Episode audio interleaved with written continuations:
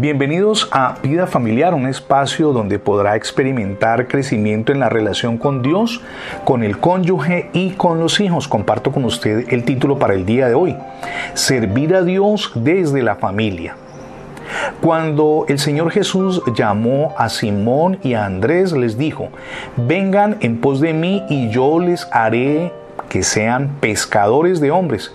Eso lo leemos usted y yo en Marcos capítulo 1, verso 17. Así vemos que nuestro Dios y Salvador los había llamado para convertirse en obreros suyos y a pescar almas que necesitaban la salvación.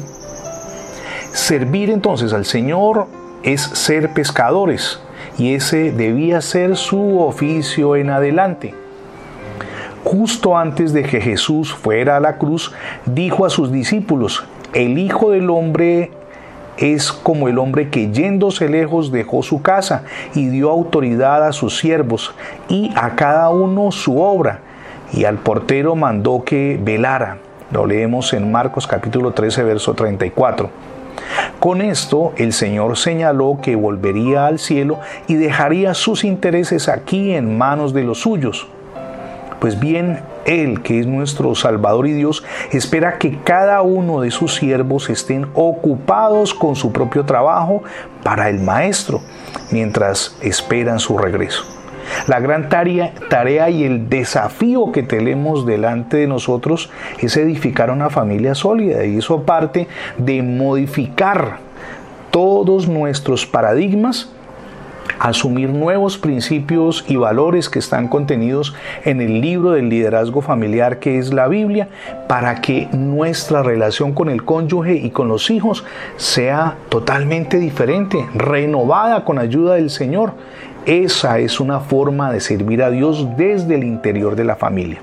Ahora bien, después de que Cristo resucitó de los muertos, dijo a sus discípulos, como me envió el Padre, así también yo los envío a ustedes. Eso lo leemos en Juan capítulo 20, verso 21. Y añadió, como leemos en Marcos 16, 15, vayan por todo el mundo y prediquen el Evangelio a toda criatura. ¿De qué manera predicamos el Evangelio? Haciéndolo práctico y eso comienza en la familia, en la relación con el cónyuge y con los hijos. Jesús estuvo aquí en la tierra trabajando como el siervo de Dios desde la mañana hasta la noche, atendiendo a todos los necesitados. Esa era la tarea que el Padre le había encomendado y sin duda Él la cumplió. Pues bien, ustedes y yo también tenemos que ser fieles en esa tarea que tenemos de darle solidez a nuestra relación familiar. De las escrituras podemos deducir que servir al Señor es un aspecto esencial y vital en la vida cristiana aspecto que cada creyente está llamado de una u otra manera a hacer y a validar con sus acciones. Vivir para el Señor y servirle comenzando por nuestra propia familia, debe ser la principal ocupación y la vocación de cada creyente en Jesús.